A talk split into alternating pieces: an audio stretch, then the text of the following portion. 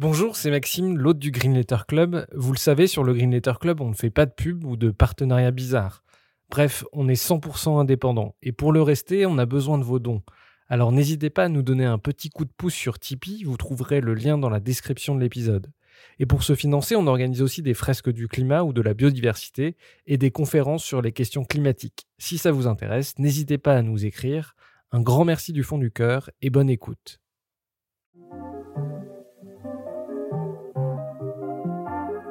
Bienvenue dans le Green Letter Club, la chaîne qui décortique les grands sujets écologiques. Aujourd'hui, nous allons parler de la santé de nos forêts. Chauffage, électricité ou agrocarburant, le bois français attire l'appétit d'industriels désireux de se passer d'énergie fossile, au risque de détruire nos forêts.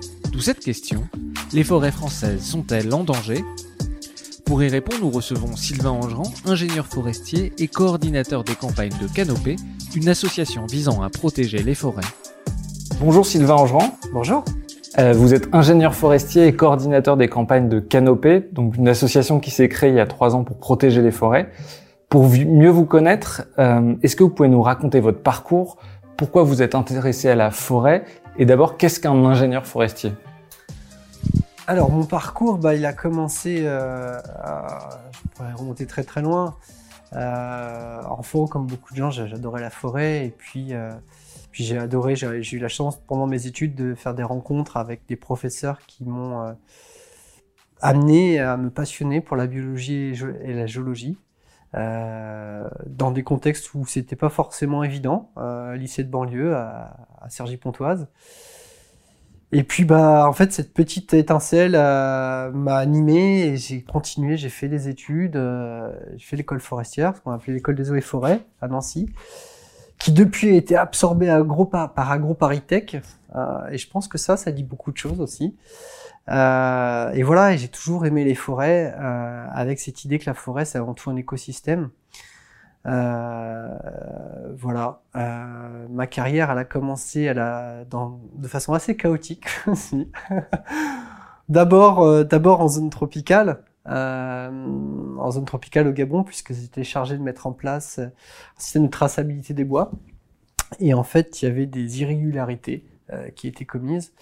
Et bah, j'ai pas voulu, euh, on va dire, cautionner ces irrégularités, ce qui m'a valu quelques déboires. Voilà. Euh, après, j'ai travaillé quelques mois pour les entrepreneurs de travaux forestiers en Limousin, alors les entrepreneurs de travaux forestiers, c'est vraiment intéressant aussi, c'est quelque chose qu'on n'apprend pas à l'école. Euh, bah, c'est pudiquement, c'est les bûcherons. On qualifie d'entrepreneur de travaux forestiers, c'est un titre un peu ronflant. On se rend compte qu'il y a toute une histoire derrière qui dit encore une fois beaucoup de choses de ce qui s'est passé dans la forêt française. Quand dans les années 60-70, bah, les exploitants forestiers, qui sont en fait les, marchands de bois, ont décidé de euh, mettre à leur propre compte leurs ouvriers euh, et de leur dire bah voilà maintenant vous serez des entrepreneurs de travaux forestiers et ce que ça a eu comme conséquence, bah, c'est qu'en fait, on a créé une profession euh, de gens qui sont un petit peu à la, à la solde des exploitants forestiers. Qui, moi, ce que j'ai vu en Limousin, c'est que c'est des gens qui avaient beaucoup de mal à, parfois même à, à, faire des devis sur des chantiers, donc se faisaient un peu exploiter, se retrouver dans des logiques d'endettement aussi, à acheter des abatteuses parce que c'était subventionné, puis bah du coup à faire tourner la batteuse. Euh, du travail illégal aussi avec une forte communauté turque et tout ça c'est des choses qu'on n'apprenait pas à l'école voilà et après cette expérience, en fait, bah, j'ai eu la chance de rentrer aux Amis de la Terre.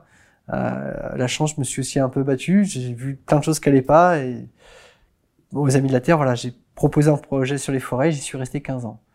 Et Canopée, en fait, c'est l'aboutissement un petit peu de ça. C'est qu'au bout de 15 ans aux Amis de la Terre, en fait, j'ai adoré ce que j'ai fait. Je continue d'adorer les Amis de la Terre.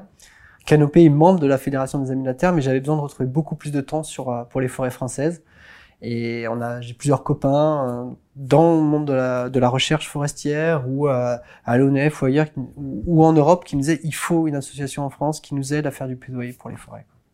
Euh, première question, quand on parle de la déforestation, euh, surtout des grandes forêts équatoriales, on dit la bonne nouvelle, c'est que les forêts en Europe et notamment en France euh, s'agrandissent, que le couvert forestier est de plus, de plus en plus important. Les forêts françaises, elles sont en bonne santé? Je me suis, pendant longtemps, je me suis interdit de parler de déforestation en France. Parce que je pense qu'effectivement, c'est un terme qui reflète pas la réalité.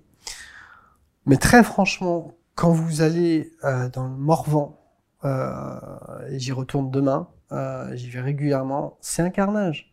Dans de plus en plus d'endroits de France, la Dordogne où j'ai passé beaucoup de temps aussi, où c'est en train de se transformer, c'est un vrai carnage quoi. Et je pense qu'effectivement le terme de déforestation il est pas bon, il dit pas tout, parce que ce qui joue chez nous, c'est qu'en fait on remplace une forêt semi-naturelle, on pourra expliquer pourquoi semi-naturelle, diversifiée, par de la monoculture bien souvent, de la plantation de résineux, et que ça, c'est un phénomène qui est difficile à quantifier, mais qu'on voit de plus en plus. Et en tout cas, quand on y fait face, en fait, on se dit, là, il y a un problème. Non, mais nous, ce qu'on entend, ce qu'on lit souvent, euh, quand on parle de la déforestation en Asie du Sud-Est ou en Amazonie, c'est que dans l'hémisphère nord, les forêts progressent. Vous, ce que vous dites, alors, c'est que c'est pas ça. Alors, oui, d'un point de vue quantitatif, c'est exact de dire que la forêt gagne du terrain depuis euh, le début du 19e siècle. Pour deux principales raisons. La première, c'est la déprise agricole. Euh, les gens qui quittent les campagnes pour aller en, ville et donc la forêt regagne du terrain naturellement. Ça, ok.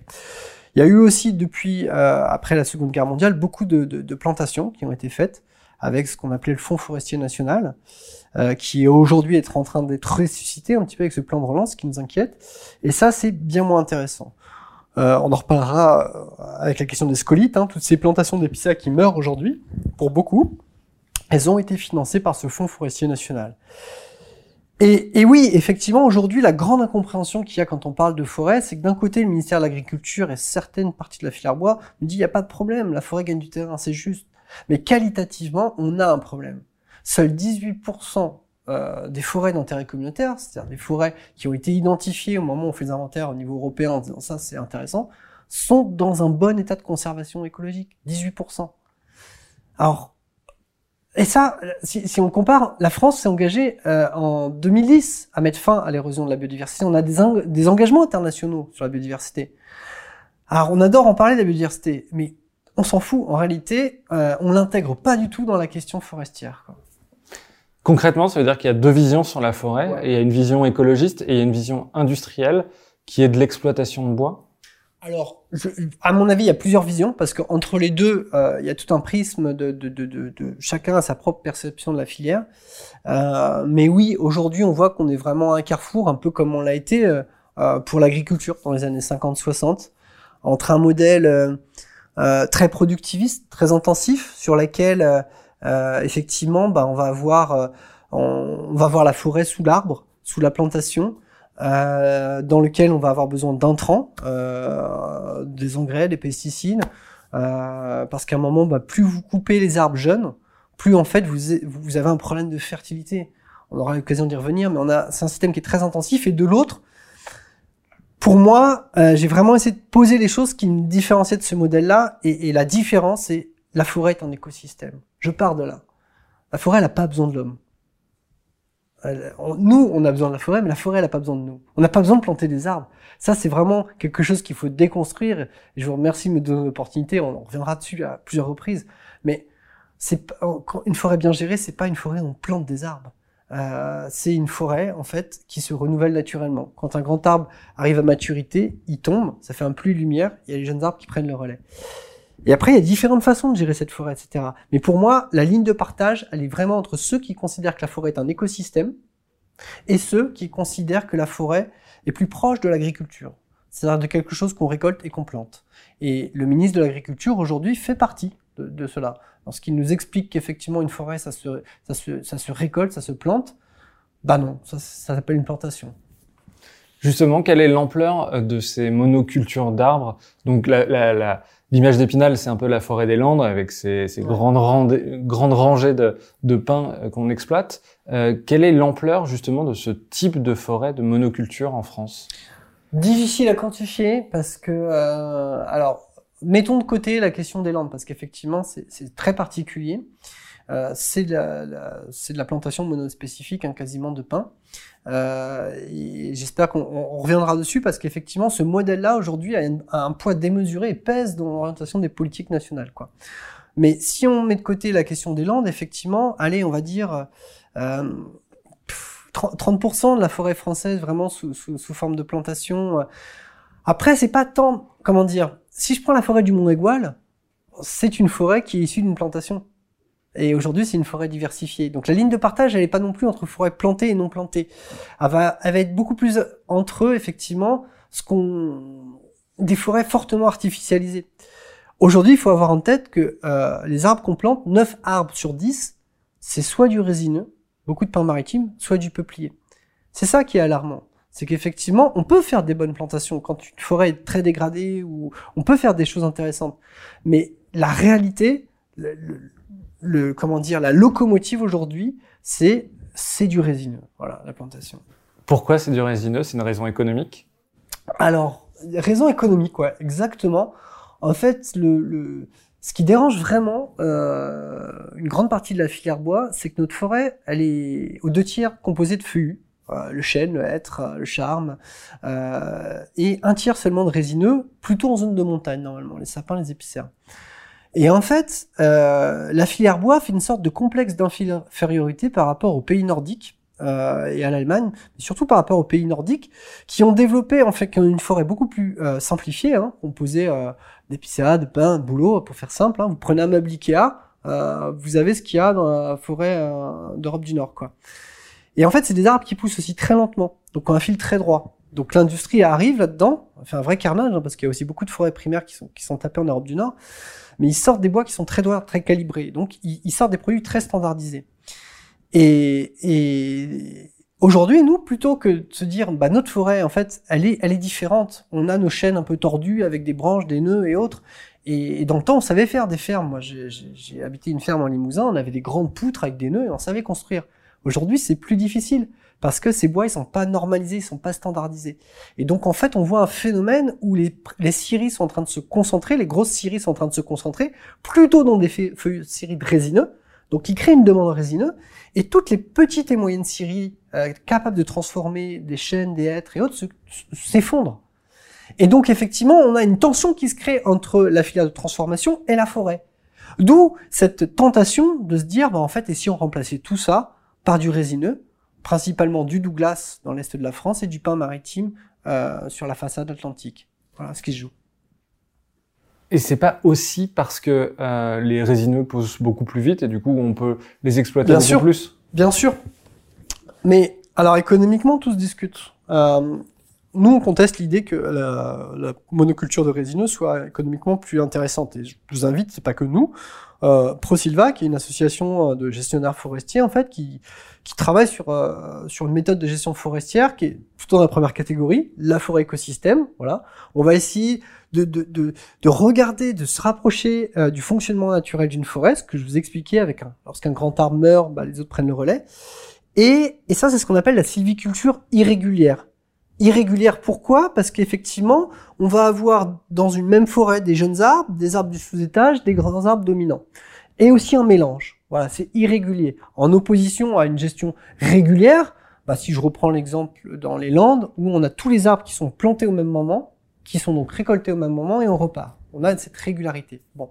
Ce qui est intéressant, c'est que ProSilva a montré qu'effectivement, euh, conduire une gestion forestière pour essayer de, de, de, faire grandir les arbres et de les récolter à maturité, ça a été plus intéressant économiquement. Parce qu'on a des arbres, euh, du coup, de très haute valeur, et puis surtout parce qu'on a un capital, en fait, constant après. Alors que avec une civiculture euh, avec des cycles beaucoup plus courts, bah, c'est vous faites jackpot tous les 40-50 ans, mais vous prenez beaucoup plus de risques. Pourquoi? Et c'est là où c'est important, on revient à l'idée de la forêt écosystème. C'est qu'un arbre, si vous le coupez tous les 40-50 ans, en fait, vous appauvrissez les sols. On a la vision, il faut voir vraiment que la forêt, c'est pas le temps de l'homme. 40-50 ans, c'est trop jeune. Les arbres sont à peine adolescents. Donc en fait, c'est au stade les plus âgés qu'on va commencer à, pouvoir, à ce que les arbres vont redonner la fertilité à travers leurs branches qui vont retomber au sol et la redonner. Si vous exportez que des jeunes arbres, vous avez un appauvrissement. Donc vous allez avoir besoin d'engrais. Vous allez aussi perdre énormément de biodiversité. C'est-à-dire qu'on sait que euh, c'est dans les stades âgés de la forêt. Alors quand je vous parle de stade âgé, c'est aussi quelque chose qu'il faut, redévelopper. C'est de quoi on parle? Aujourd'hui, la forêt française, plus de 80% elle a moins de 100 ans. Alors ça peut paraître beaucoup à l'échelle euh, de la vie euh, d'hommes comme nous, mais en fait c'est très jeune pour une forêt. Sous nos latitudes, la forêt, en fait, elle atteint son, ce qu'on appelle son climax en écologie au-delà de 500 ans, 600, 700, 800 ans, 1000 ans pour des, forêts avec des de hêtres, qui sont vraiment les forêts les plus les plus vieilles d'Europe sous nos latitudes. Et ben aujourd'hui, en fait, on a très peu de ces vieilles forêts. Et on se rend compte qu'effectivement, la biodiversité commence à apparaître, à être très intéressante euh, au stade les plus âgés, donc c'est au-delà de 200 ans, on va dire. Donc, simplement, quand nous, on plaide pour dire il faut laisser vieillir un petit peu les arbres, vous voyez ce qui se joue. C'est qu'on a une forêt qui a à peine 100 ans, des gens qui poussent pour raccourcir à 40-50 ans, et nous qui sommes en train de dire, mais là, enfin, on est en train d'aller à contresens, effectivement, de la nature, de ce qu'il faudrait faire pour la biodiversité et ce qu'il faudrait faire pour le climat. Parce qu'effectivement, quand on coupe ces arbres, ils sont en pleine croissance. Donc on pourrait stocker plus de carbone aussi. Quelles sont les conséquences de ces monocultures justement sur la biodiversité, sur les écosystèmes, sur le climat, notamment les épidémies, les parasites, ça vient beaucoup euh, dans ces monocultures? On est en train de préparer justement un gros document, j'ai travaillé avant de, venir vous voir, sur 15 questions clés autour euh, de l'adaptation des forêts au changement climatique. Parce que ce qu'on voit, en fait, c'est que euh, la question du climat euh, est en train d'orienter le débat, et c'est très bien, mais, toujours de la même façon. C'est-à-dire que la réponse qui est faite par une certaine partie de la filière bois, hein, encore une fois, ceux qui ont voix au chapitre, c'est bah, il faut couper plus, il faut planter plus. On a l'impression que quelle que soit la question qu'on leur pose, ce sera toujours la même réponse. Hein. Donc à un moment, il faut peut-être s'interroger. Et, et, donc on déconstruit tout ça et on se rend compte qu'effectivement aujourd'hui, bah, euh, tous les épicéas qui sont scolités. Alors, le scolite, c'est un petit insecte en fait qui vient se mettre sous l'écorce des épicéas et qui va accélérer la mort de l'arbre. Je dis bien accélérer parce qu'en général, le scolite dans l'écosystème, c'est un insecte qui vit, qui est dans l'écosystème, qui en fait partie, et il s'attaque aux arbres fragiles, aux arbres les plus âgés. Et pourquoi il s'attaque aux épicéas? C'est que l'épicéa, c'est un arbre de montagne, comme je l'ai dit tout à l'heure. Or, on en a planté massivement en plaine.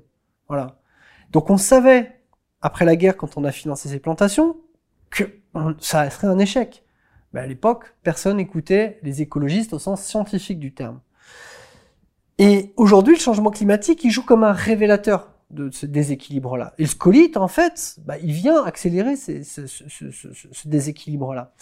Donc il n'y a pas, encore une fois, de, euh, il n'y a pas de, de surprise euh, quand une forêt est déséquilibrée, parce qu'on met une monoculture, parce qu'on introduit des arbres exotiques, parce qu'effectivement on coupe les arbres trop jeunes, on crée des déséquilibres dans l'écosystème. Et à un moment ou l'autre, on le paye. Parce que cette épidémie de scolite, est-ce que vous pouvez peut-être en dire un mot et, et, et, dire son ampleur en France? Parce que c'est vrai que les gens sont pas forcément au courant. Ouais. Alors, euh, un mot, c'est qu'effectivement, ces épicéas, ils couvrent une part importante de, la forêt française. Je n'ai plus le chiffre en tête aujourd'hui, mais beaucoup euh, dans l'est de la France, mais aussi euh, dans l'ouest. Hein. Euh, et l'ampleur, en fait, elle est très relative. Je vais essayer de le dire assez simplement. ce qu'on voit tous, c'est un peu comme les coupes rases. si effectivement je suis face à une coupe rase, je vais me dire waouh, c'est grave, ce qui s'est passé. Et dans l'est, il y a des dizaines et des dizaines de milliers d'hectares euh, de, de, de, peuplement d'épicéas qui, qui sont séchés, c'est-à-dire qui sont morts sur pied. On le voit, des arbres dépérissants. Et donc ça, c'est frappant, effectivement. Euh, et ça, c'est les scolites. Ça, c'est les scolites qui viennent effectivement. Alors, les scolites sur l'épicéa, mais on a d'autres dépérissements aussi qu'on observe euh, sur le sapin dans les Vosges, euh, sur, même sur des peuplements euh, sur le hêtre, hein, qui, qui était réputé être en station. Donc, ça nous interroge aussi sur la capacité de la forêt à s'adapter. Et on voit effectivement ces problèmes-là. Et, et ce qui est assez intéressant, c'est de se dire effectivement, euh, attention, ça dit pas tout de la forêt. Déjà, quand on prend les chiffres euh, de l'Institut euh, forestier national, les forêts vraiment dépérissantes, c'est allez 2% à peu près de la surface forestière française. Et ce qu'on voit, c'est que, alors c'est un problème en soi, effectivement, il faut se poser les questions, pas répéter les mêmes erreurs et, vraiment s'interroger. Peut-être que ça va s'accélérer, ce problème de dépérissement, certainement.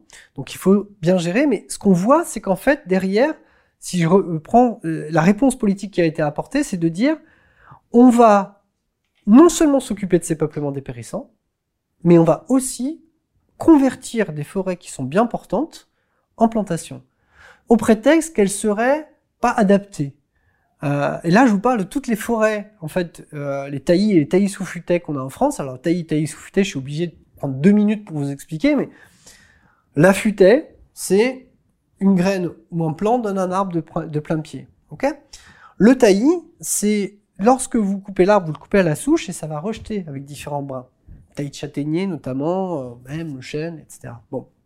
Et le taillis sous futaie, c'est un mélange des deux. C'est on a un peu de taillis et puis on a des arbres de plein pied. Pendant longtemps, la forêt elle a été gérée euh, avec du taillis parce que ça répondait aux besoins énergétiques euh, au Moyen Âge et à l'époque où effectivement il n'y avait pas d'autres sources d'énergie. La futaie elle permettait de bah, produire des, des, des, grands bois pour, euh, pour faire notamment bah, des, des bateaux, de la charpente et autres. Et aujourd'hui, la forêt française, elle est composée de futaie, elle est composée aussi de taillis de taillis sous futaie. C'est à peu près 40% de la surface de la forêt. Et ces taillis, ils sont dans des états de, ils sont dans des qualités assez variables. Il y en a qui sont très franchement dégradés. Hein. Il y a des taillis de châtaigniers vraiment où il y a des maladies euh, euh du type euh, l'encre ou le chancre et autres.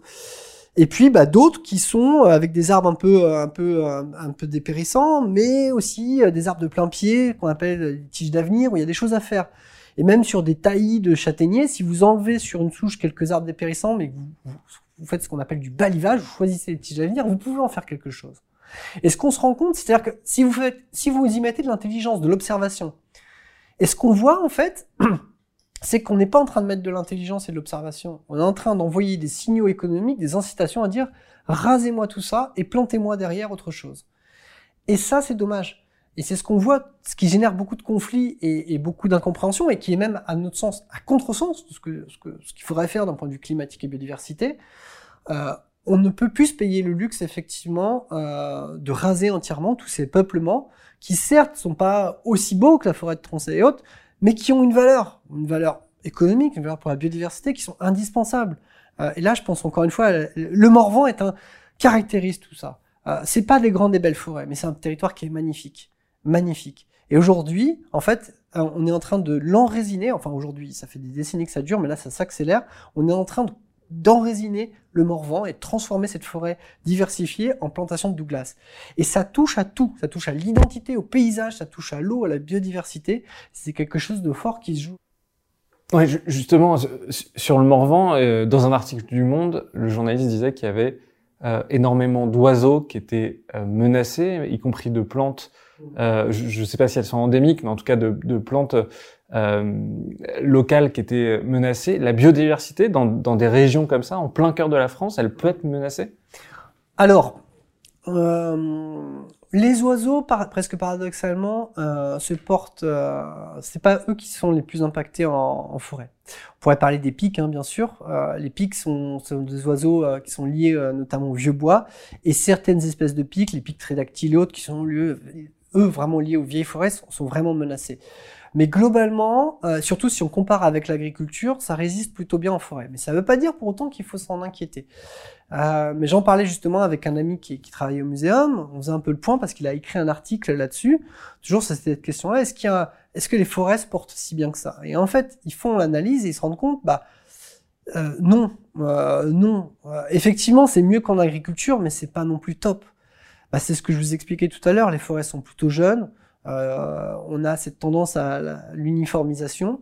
Et puis on a bah, plein de groupes en fait, euh, euh alors d'insectes, notamment bah, tous les insectes qui sont liés au stade vraiment sénescent des arbres sont bah, sont pas sont, sont, sont c'est peut pas dire qu'ils sont menacés, mais c'est-à-dire que on les retrouve dans quelques îlots de forêt. Et, mais si on va dans l'ouest de la France, qui est de la forêt extrêmement fragmentée, qui a beaucoup, qui a subi une histoire très très lourde, bah là vous avez une biodiversité qui est très très faible.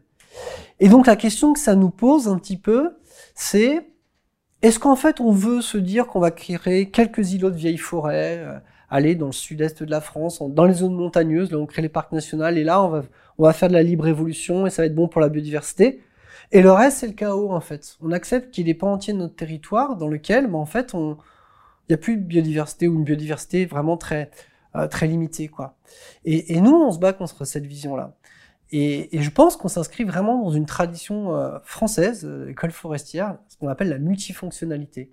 Euh, on veut une forêt diversifiée, c'est-à-dire qui produise du bois. On n'est pas contre la coupe d'arbres, contrairement à ce qu'on lit, euh, mais aussi une forêt et surtout une forêt qui soit un écosystème vivant, euh, qui soit qui ait une valeur paysagère, qui ait une valeur historique, euh, qui porte tout ça, toutes ces fonctions-là. Et on ne veut pas se retrouver avec d'un côté quelques forêts sous cloche et de l'autre des monocultures euh, gérées intensivement. Et ça, faut faire attention parce que c'est effectivement la petite musique qu'on commence à entendre du côté euh, des coopératives forestières et des tenants d'une industrialisation de la forêt qui disent mais Ok, nous on n'est pas contre euh, la libre évolution, au contraire, on trouve que c'est même plutôt sensé l'idée de, de Francis Allais de faire une grande forêt protégée, très bien, mais foutez-nous la paix sur le reste. Mais non, messieurs, euh, non seulement on veut de grandes forêts en libre évolution, des petites forêts en libre évolution, et on veut que les forêts gérées soient bien gérées. Donc on va pas vous foutre la paix. Justement, pour comprendre comment est structurée la forêt française, déjà à qui elle appartient cette forêt? Ah, Vaste question, une émission d'une heure ne suffirait pas. Alors, ce qu'on sait pas souvent, c'est qu'aux trois quarts, les trois quarts de la forêt française, elle est privée. Peut-être que vous, vous avez un morceau de forêt, en fait, sans même le savoir, parce que par le jeu des héritages, en fait, euh, les parcelles forestières sont découpées. Bon. Euh, donc beaucoup de propriétaires privés euh, qui sont regroupés, forcément, j'y pense parce qu'aujourd'hui c'est euh, un peu les gens contre qui on se bagarre le plus. Hein. La Fédération des propriétaires forestiers, France Silva. Et ces gens prétendent parler au nom des 3,5 millions de propriétaires forestiers. Et notamment Antoine Damécourt, le président, qui est quelqu'un qui est extrêmement bien introduit un peu partout, qui se retrouve même à être invité au Conseil économique et social environnemental pour faire un rapport sur la forêt, alors qu'il a un intérêt immédiat. Hein. Il pousse, euh, il pousse un certain nombre de mesures. Il fait partie des gens qui ont négocié directement avec le ministre de l'Agriculture le plan de relance, les 150 millions d'euros pour planter des arbres. Et donc ces gens-là se retrouvent à la fois juges euh, et euh, partie prenante, comment dire. Euh, on va, ils, vont mettre en place et être euh, consultés pour un certain nombre d'élaborations des lois. Et moi, je serais assez d'accord. Tu vois, on, on, interroge tout le monde. Mais aujourd'hui, c'est un débat qui est très fermé. Nous, par exemple, on nous a refusé, et on continue de nous refuser, euh, le moindre rendez-vous au ministère de l'Agriculture. Euh, on a produit tout un rapport justement pour interroger les liens entre forêt et climat, un rapport qui a été vraiment salué, en hein, 70 pages, solide scientifiquement. Euh, on n'a eu aucune réponse argumentée en face de la filière. À un moment, on a été invité par euh, I4CE, euh, qui organise euh, des rencontres sur le carbone, à venir présenter notre rapport et en débattre avec d'autres, notamment France Bois Forêt et Michel Druil, qui est l'interprofession qui regroupe tout le monde. Bah, ce monsieur a dit, moi, je ne participerai pas, à un débat s'il y a canopé. Alors qu'il n'y avait pas de micro, pas, il n'y avait rien, il n'y avait même pas de médias. Donc, euh, donc on en est là aujourd'hui. C'est des gens qui ont peur du débat parce qu'effectivement, euh, ils sentent que euh, bah, ils sont à côté de la plaque. Enfin, d'un point de vue technique, d'un point de vue scientifique, et surtout par rapport aux attentes sociétales, par rapport aux enjeux climatiques, de biodiversité. Mais mais c'est quand même eux qui, qui, façonnent et qui sont écoutés euh, au ministère de l'Agriculture. Parce que du coup, c'est 75% de forêts privées. Elles, elles, rapportent de l'argent aux propriétaires. C'est un, un, capital qui est exploité beaucoup. Ouais. Alors, déjà, encore une fois, il y a beaucoup de gens qui ont la forêt sans l'exploiter. Mais la forêt, oui, c'est un placement. Alors, il y a des propriétaires, il y a aussi des investisseurs, des banques, des assurances. Et ça aussi, c'est assez, euh, c'est des choses qu'on surveille parce qu'on se rend compte que euh, euh, c'est des acteurs qui ont favorisé l'enracinement. Voilà. Aujourd'hui, on les interpelle pour qu'elles changent leurs pratiques. Euh, et puis à côté de ça, on a la forêt publique, on a l'ONF qui gère les forêts de l'État, qu'on appelle les forêts domaniales, et la forêt communale qui appartient aux communes à peu près 25%. Et là aussi, on a un modèle qui est en crise parce que l'ONF, en fait, bah, est sous pression, de moins en moins de financement et euh, donc de moins en moins de personnes sur le terrain. Et ça, ça, pose, ça dit beaucoup aussi, c'est que le travail de forestier, c'est avant tout un boulot d'observation. Donc si on retire du personnel sur le terrain, et eh ben en fait, on, on, on, amène à une gestion forestière qui est euh, bien moins fine. Euh, et c'est un peu tout ça qui est en train de se jouer aujourd'hui, quoi. Pourquoi on exploite la forêt en France? Quels sont les débouchés du bois qu'on exploite? Alors, pourquoi on exploite la forêt en France? Euh... On peut prendre différentes perspectives historiques, mais enfin, aujourd'hui, on va dire que pendant longtemps, on a, on a exploité la forêt euh, pour faire du bois d'œuvre. C'est-à-dire du bois pour... Euh, alors, ça, dans, à un moment, ça a été pour construire des bateaux, hein, j'en parlais, puis pour construire des maisons, pour construire des cathédrales, Notre-Dame, etc. Euh, pour faire de l'énergie. Je vous parlais du taillis. Euh, et on a toujours eu un peu ces deux fonctions-là. Faire du bois d'œuvre, donc du bois de construction, et du bois énergie. Et puis, euh, aujourd'hui, on se rend compte qu'effectivement, on a toujours ces deux tensions-là, mais qu'on veut faire remplir un rôle à la forêt qui n'était pas le sien. Euh, on veut passer en fait d'une société qui était basée sur les énergies fossiles, le nucléaire, basculer sur une bioéconomie. mais sans réduire pour autant notre demande. Donc en fait, on est en train de vouloir faire jouer à la forêt un rôle qui ne peut pas être le sien. La forêt, le bois, c'est une ressource qui est géniale parce qu'elle est renouvelable. On coupe un arbre, dans plusieurs dizaines d'années, il va repousser. Mais d'une part, renouvelable ne veut pas dire illimité. Donc on ne peut pas euh, demander aujourd'hui à la forêt euh, et dans le futur de répondre à nos besoins énergétiques qui sont croissants, fabriquer, euh, passer d'une chimie basée sur le pétrole à une chimie basée sur le bois, faire voler les rouler les voitures avec, vous savez, on a beaucoup parlé des biocarburants de première génération, produits à partir d'huile de palme et autres, et ça fait partie des combats fondateurs de Canopée, on a réussi à faire interdire l'huile de palme dans les carburants, mais aujourd'hui, c'est pas pour les remplacer pour des carburants à base de bois. Et c'est pourtant ce qui est en train de se mettre en place. Faire voler les avions à base de bois, fameux biocarburants avancés. Donc tout ça, c'est pas possible. Euh, renouvelable, mais pas illimité.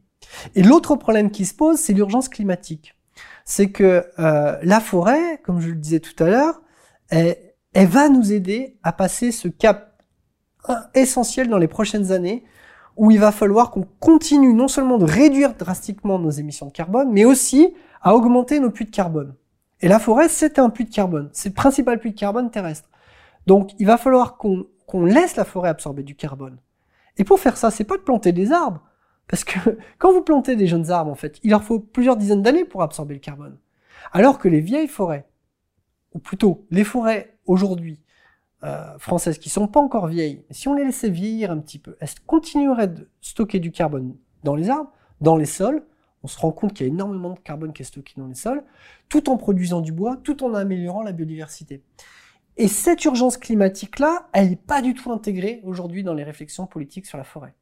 Le gouvernement pousse à exploiter massivement, à augmenter la récolte, plus 70% d'ici 2050, mais ça veut dire qu'on va baisser le puits de carbone au pire moment, comme nous disent les climatologues. C'est le moment où on devrait, au contraire, laisser la forêt euh, croître. Et là, on fait l'inverse.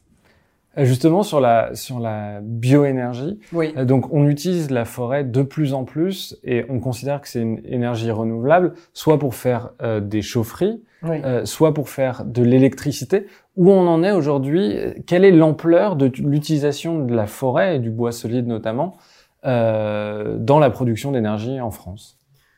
Alors, ce qu'on se rend compte, c'est que c'est une proportion croissante. la plupart de la récolte va encore, heureusement, euh, pour le bois d'œuvre. Mais c'est des choses qui sont en train de se rapprocher. Euh, la façon vertueuse de produire du bois énergie, c'est lorsque vous euh, gérez une forêt, que vous cultivez, vous, vous, exploitez un grand arbre, il y a, on va dire qu'il y a la partie noble du tronc que vous allez utiliser pour du sciage, pour faire du bois d'œuvre.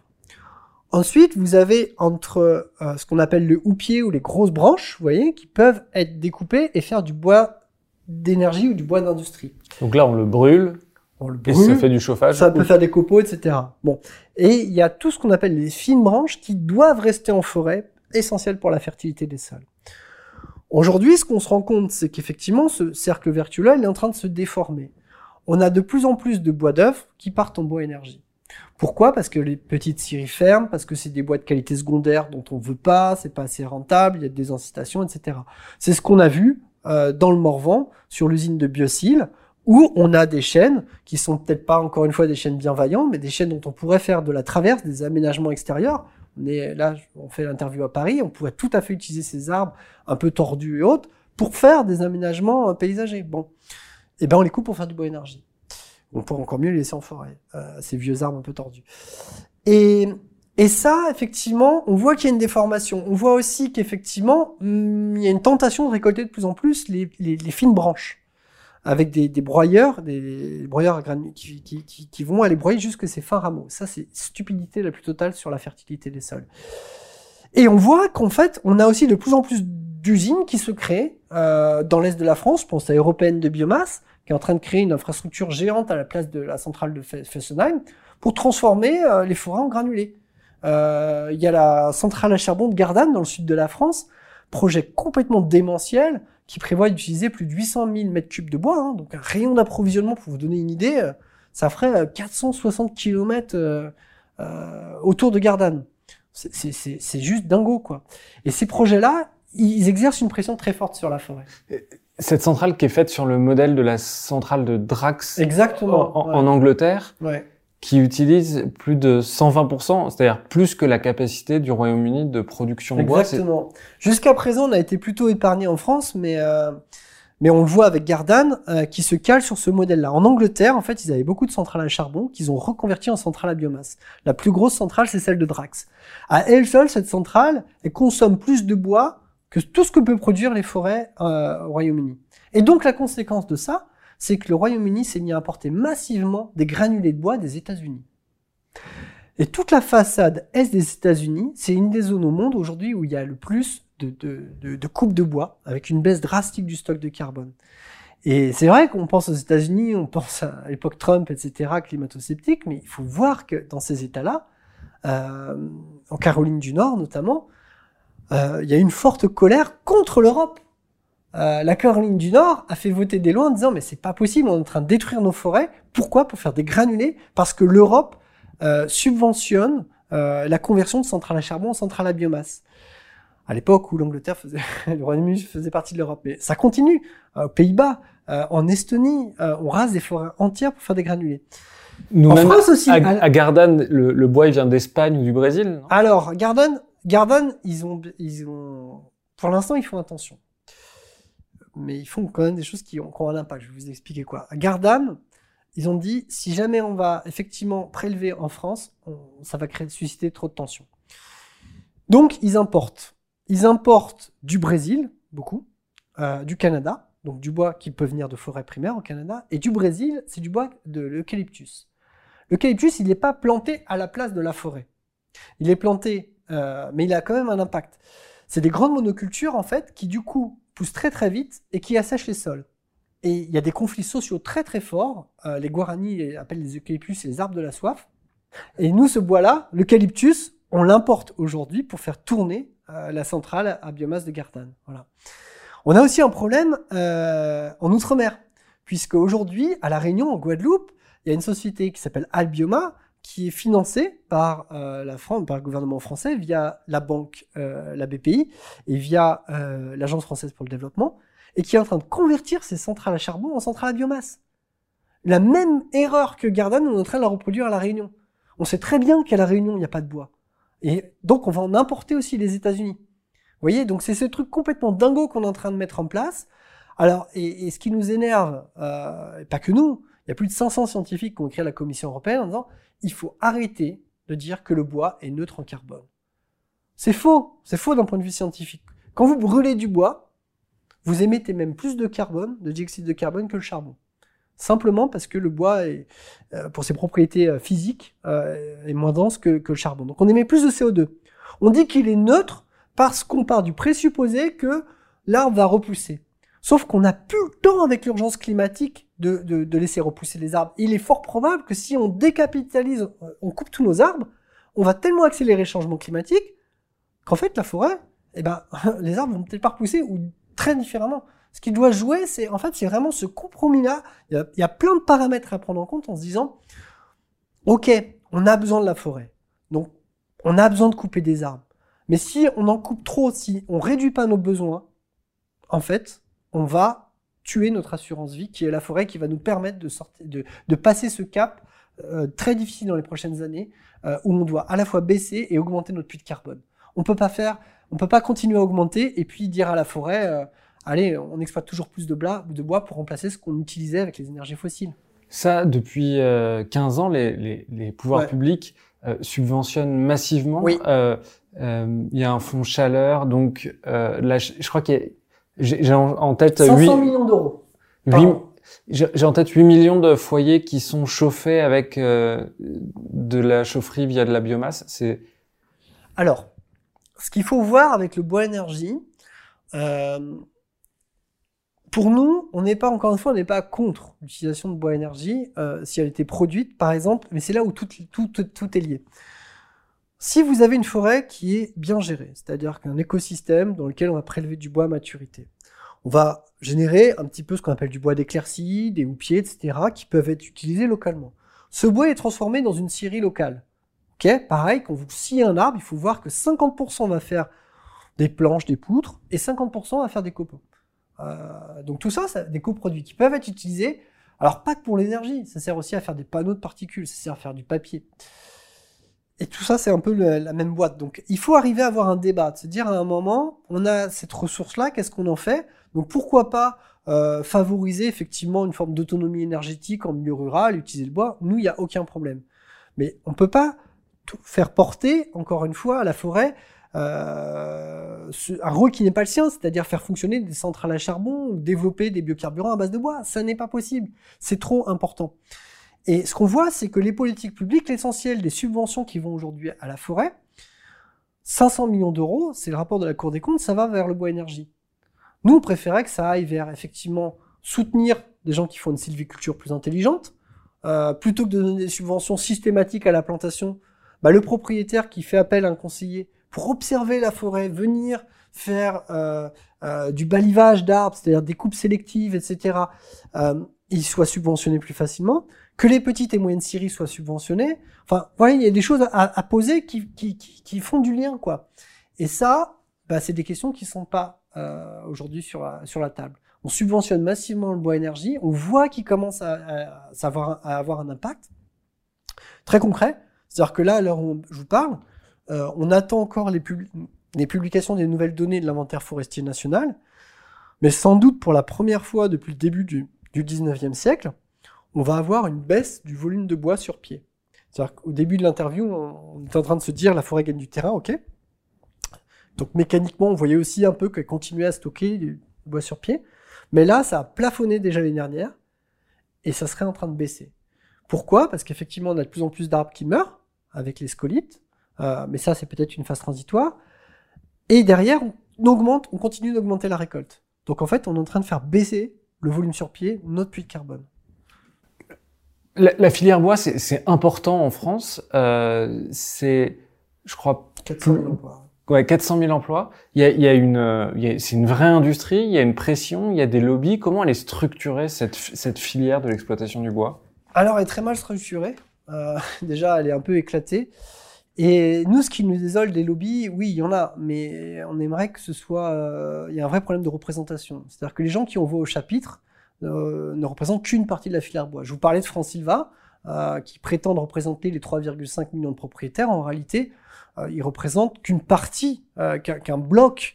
ils sont très très influencés aussi par les sylviculteurs hollandais. Euh... Mais du coup, est-ce que parce que c'est vraiment quelque chose que je pense qui est assez mal connu du grand public. Est-ce qu'il y a des grandes entreprises dans la filière bois? Comment elle est structurée vraiment? Non, la filière bois euh, en France, il faut pas l'imaginer gérée par des grandes multinationales. Non, non, non. Euh, ça reste beaucoup d'entreprises familiales. Euh, ou des, des groupes de taille nationale, internationale, mais on n'est pas sur quelque chose vraiment avec des grandes multinationales. Ça ne veut pas dire qu'effectivement, il n'y a pas des jeux d'influence et de pouvoir. Et ce qui est important à comprendre, c'est ça. Euh, France Silva, encore une fois, regroupe 3,5 millions de propriétaires, mais en fait, tout le monde n'a pas voix au chapitre. Quoi. Et ce qu'on voit, c'est que de façon assez disproportionnée, pendant longtemps, euh, cette fédération, par exemple, était en froid avec les sylviculteurs landais, qui avaient créé leur propre fédération depuis deux ans, ils se sont rabibochés et on voit que ça a eu une influence dans le, message porté par France Silva au niveau national, notamment sur la question de la plantation des coupes rases. Aujourd'hui, dans le deal qui a été fait pour se rapprocher, c'est de dire vous ne devez plus critiquer les coupes et les plantations. Alors que c'est un vrai sujet de société, un vrai sujet scientifique. De l'autre côté, on a aussi une interprofession, France Bois Forêt, pareil, avec des gens qui regroupent des intérêts complètement différents et euh, qui ont énormément de mal à débattre, qui ne supportent pas la contradiction. Et ça se reflète aussi simplement par le fait que nous, on demande à débattre, un débat contradictoire, un vrai débat, et en fait, ils en ont peur, ils le refusent. C'est pour ça qu'on se retrouve à devoir s'incruster aux conférences de presse, je viens de Normandie, à devoir organiser des réunions euh, euh, dans le bureau du directeur de l'ONF pour avoir un vrai débat avec euh, les citoyens, les agents, où on se rend compte qu'on a plus d'affinités. Ça qu'il faut bien comprendre, c'est qu'on se rend compte qu'on a des alliances tactiques avec le personnel de l'ONF, qui se reconnaît plus dans son métier. Quand on leur dit, bah en fait, planter des arbres, planter des arbres, c'est pas le boulot de forestier de planter des arbres. Quand les scieurs nous appellent, nous disent, mais en fait, ça va pas effectivement. Nous, on n'est pas d'accord, par exemple, avec euh, des propriétaires privés ou des coopératives qui vendent les chênes en Chine parce que ça rapporte plus aux propriétaires privés. Et du coup, ça prive de bois euh, des petits scieurs. Ça, c'est un vrai sujet. Les mêmes propriétaires privés qui vont au ministère de l'Agriculture négocier 150 millions d'euros d'aide pour des plantations avec le plan de relance, ou qui bénéficient de défiscalisation. Comment c'est possible aujourd'hui qu'on donne de l'argent public à ces propriétaires, ces coopératives, et que de l'autre, elles exportent du bois en Chine simplement parce que c'est un peu mieux payé Vous voyez, tout ça, c'est un certain nombre de tabous euh, qu'on essaye de lever, et ça nous vaut beaucoup d'animosité au sein de la filière, mais en fait, ce que, nos contradicteurs ne comprennent pas, c'est que qui nous alimente? Mais ce sont les gens de la filière qui, justement, n'acceptent plus d'être représentés par une minorité aujourd'hui. Et justement, vous parliez des coupes peut-être. Est-ce que vous pouvez expliquer ce que c'est en, deux mots et nous dire concrètement, bah, sur, le, sur le terrain, qui font les coupes rases? Est-ce que vous parliez tout à l'heure des, des entrepreneurs euh, Oui. euh, forestiers Qui va couper notre forêt euh, tout simplement? Alors, les coupes rases, euh, c'est un terme qui regroupe différentes réalités. C'est- C'est-à-dire que, comme je vous parlais tout à l'heure des différents modes de gestion forestière, la futaie régulière, à la fin, lorsque les arbres sont arrivés à maturité, tous les arbres, du coup, qui ont le même âge, puisque c'est régulier, on les récolte au même moment. Bon. Dans une futaie régulière de chêne, normalement, on a laissé la régénération naturelle se faire, et en fait, au sol, quand vous coupez les chênes, il y a une régénération naturelle. Alors visuellement, on a l'impression que c'est une coupe rase. C'est vrai, c'est une coupe rase, mais on appellerait ça plutôt une coupe définitive, parce qu'il y a une régénération.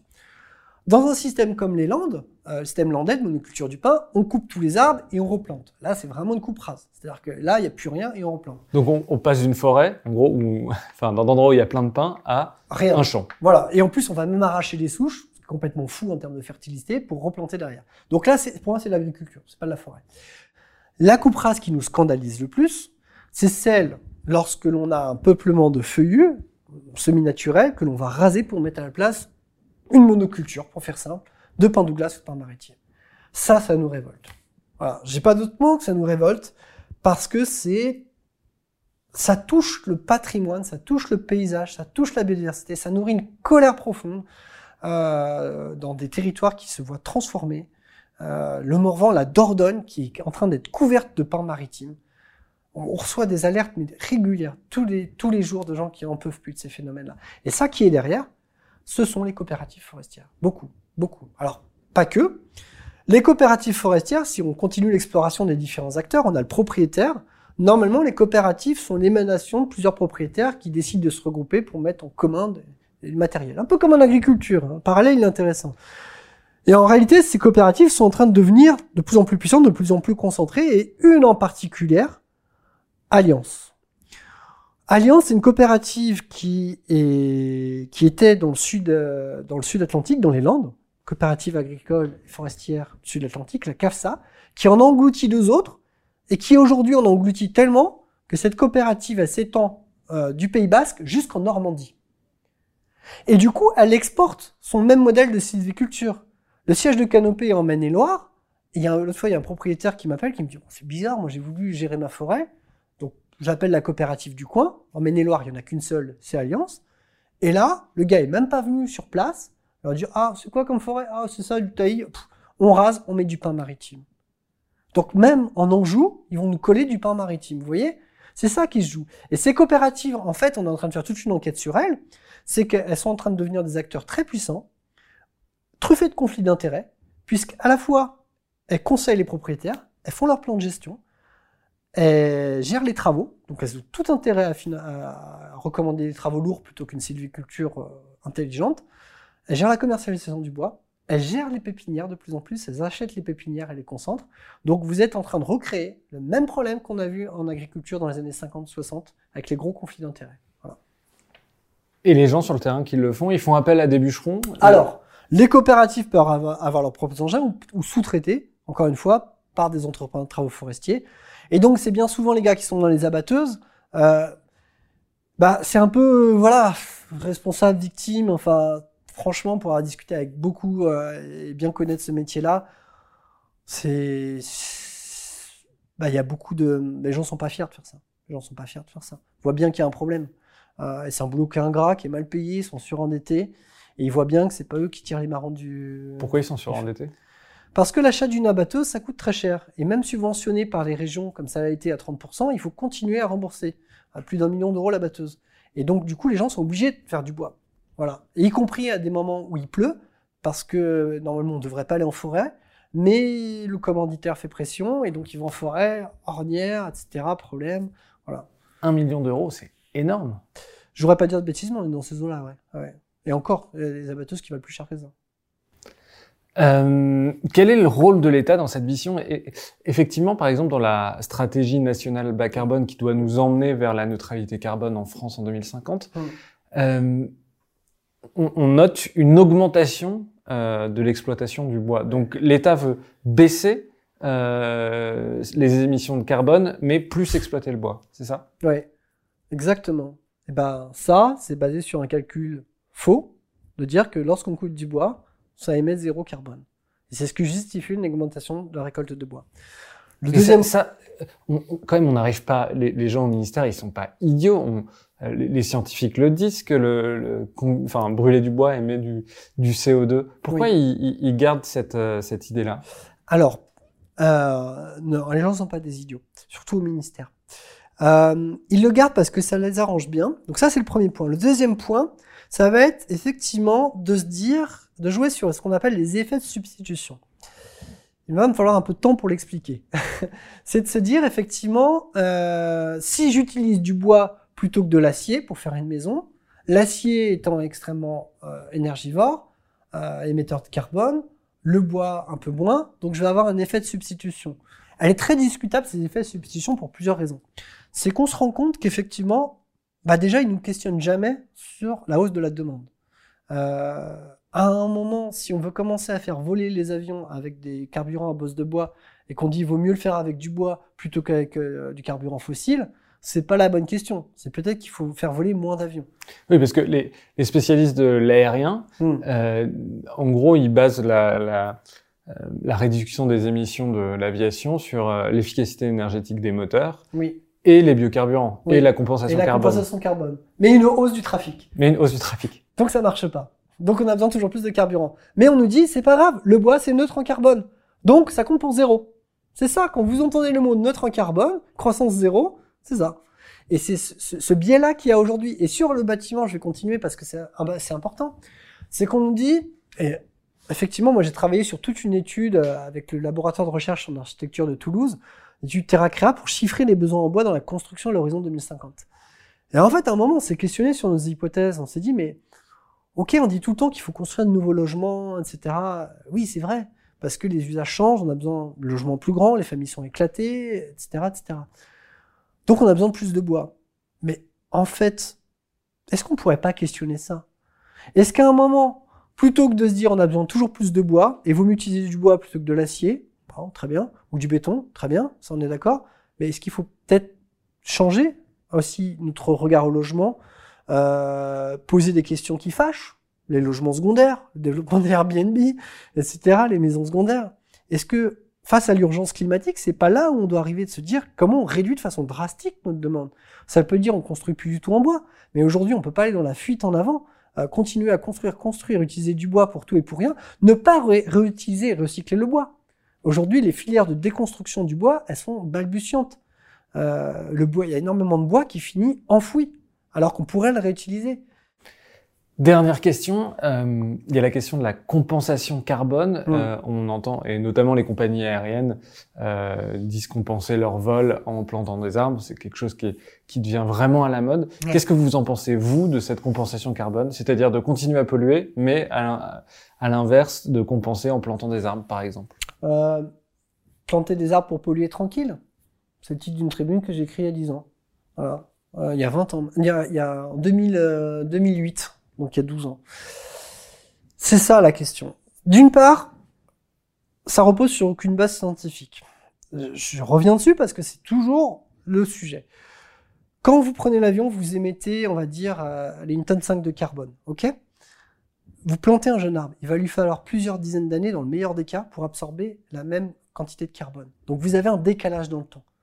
Or, encore une fois, urgence climatique, on ne peut pas se permettre d'avoir ce décalage dans le temps, puisque si on continue d'émettre du carbone, on va tellement dérégler le climat que peut-être les arbres vont, partir en fumée ou brûler, etc. Donc on ne peut pas faire ça. Donc problème scientifique de base. De base. Pourquoi on continue? Parce que derrière, ça arrange bien un certain nombre d'entreprises. comme les compagnies aériennes, comme aujourd'hui l'automobile, comme les grandes industries qui ne veulent pas réduire de façon drastique, comme le dit la science, leurs émissions, mais veulent jouer la carte de la compensation. Et l'arbre, en fait, j'en veux beaucoup à toutes ces startups style Ecotree, Forest Action, etc., etc., qui véhiculent l'idée euh, que c'est l'arbre, c'est vraiment la solution, la solution marketing, et même que d'une certaine façon, que en forêt, pour bien gérer une forêt, il faut planter des arbres. Bah non. Euh, justement, dans une forêt bien gérée, vous plantez pas d'arbres. Quand vous avez à planter des arbres, c'est que vous vous plantez. Et, et, et ça, faut vraiment l'avoir en tête. Quoi. De la même façon, ça peut pas devenir un alibi vert pour continuer des pratiques polluantes. On a besoin et de réduire nos émissions et de restaurer les forêts, les laisser vieillir, les restaurer dans certains endroits, dans certaines zones du monde. Ça peut passer par la plantation d'arbres, mais pas que. Vous savez, simplement laisser revenir la végétation naturelle. Euh, la forêt, c'est le cycle long. C'est ça que ça nous apprend. C'est que, euh, et je finirai aussi sur ce mot-là, la mode des forêts Miyawaki. Ça, c'est complètement, t'as dit beaucoup de choses. On va recréer euh, des forêts centenaires en une matinée en plantant plein d'arbres sur des places de parking. Mais où va-t-on?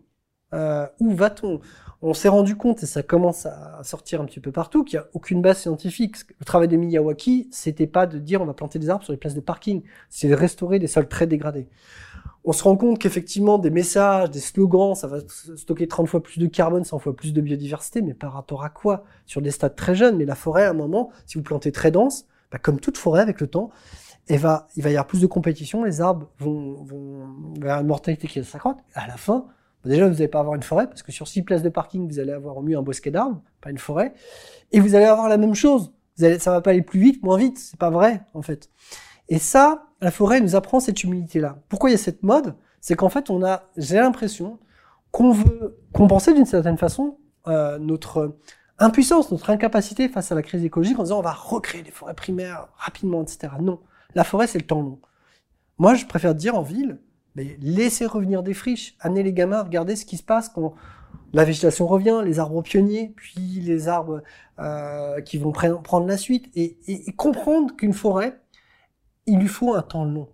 Et donc, ça nous donnera encore plus de sens à cette valeur de lorsqu'on la détruit, euh, on détruit un écosystème, c'est pas vrai que c'est en claquant des doigts qu'on va le recréer.